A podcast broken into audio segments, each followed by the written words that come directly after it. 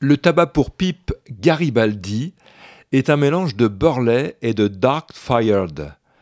Le résultat est très savoureux, dans la lignée des caporales et des semois. Ce Garibaldi est vendu uniquement en Suisse, c'est le pays dont il est originaire, et il est maintenant fabriqué au Danemark par l'entreprise STG, Scandinavian Tobacco Group, comme d'ailleurs son frère le Burus. Suisse, danois et composé de tabac en provenance du Paraguay et de Zambie. D'abord, en ouvrant la pochette, surprise. La largeur de coupe est extrêmement fine. C'est plutôt une coupe pour rouler les cigarettes que pour bourrer son fourneau finalement. Et pourtant, l'indication tabac de pipe figure bien sur le paquet.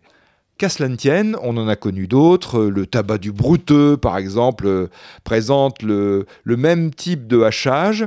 Avec ce genre de filament façon cheveux d'ange, mieux vaut bourrer sa pipe de façon assez dense, sans pour autant empêcher l'air de passer, bien évidemment. L'avantage avec cette coupe fine, c'est que la combustion se déroule comme par enchantement, avec quelques bouffées tirées de temps en temps. Résultat, il brûle doucement, ne chauffe pas, en principe, les saveurs n'en sont que plus perceptibles. Parlons-en justement de ces saveurs.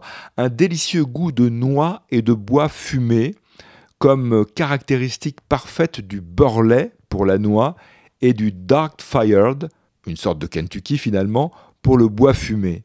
Cette double saveur, toujours équilibrée, tient son engagement du début à la fin, et ceci quelle que soit la taille du fourneau.